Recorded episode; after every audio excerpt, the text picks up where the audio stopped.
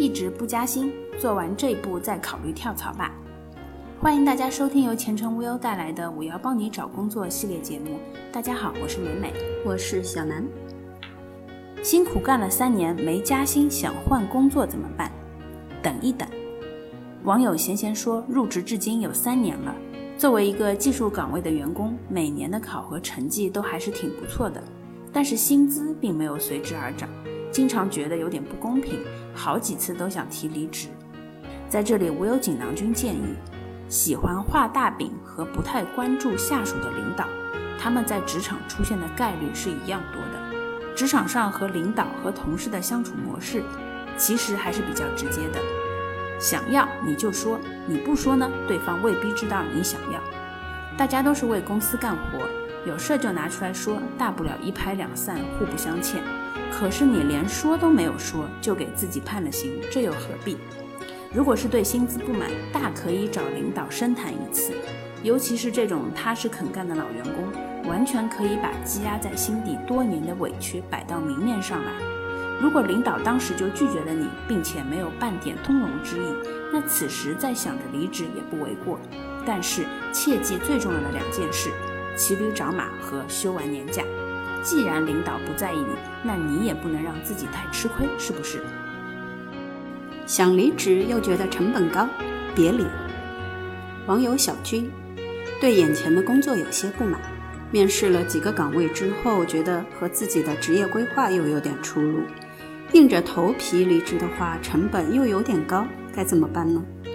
无忧锦囊君，如果说你感觉自己的离职成本有点高，那反过来看，就是继续待在原来的岗位，相对来说成本并不算太高。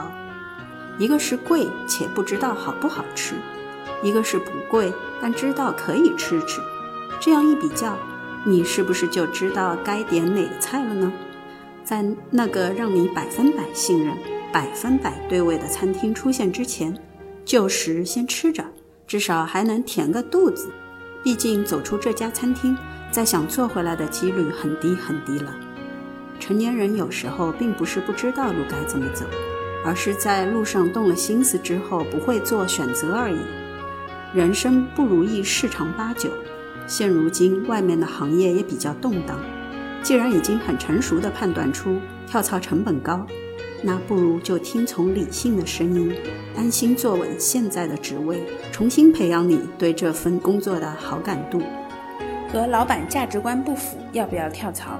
别跳。网友无情说。在公司干了四个月，越来越觉得自己和老板不是一路人，几次都想把离职信发送到老板的邮箱，可是呢，又被自己另外一只理智的手给拽了回来。那到底要不要继续忍？无忧锦囊君觉得，你的工作价值观是什么？是找工作还是找知音？你都不敢要求女朋友时刻和自己保持在同一频道，为何却要求老板跟你是一路人？你和老板共同的目标不就是保住公司，把业绩做好吗？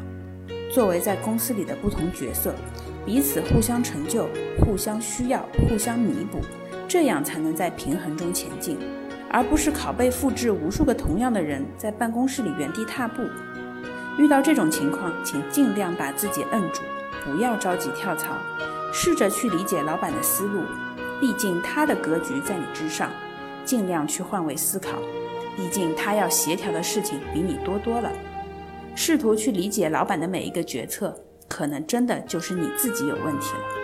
当然，如果尝试多次仍觉得这是个折磨，那就尽快离开，拧巴的日子过着也不会舒坦。感谢大家收听我们今天的节目，我们下期再见。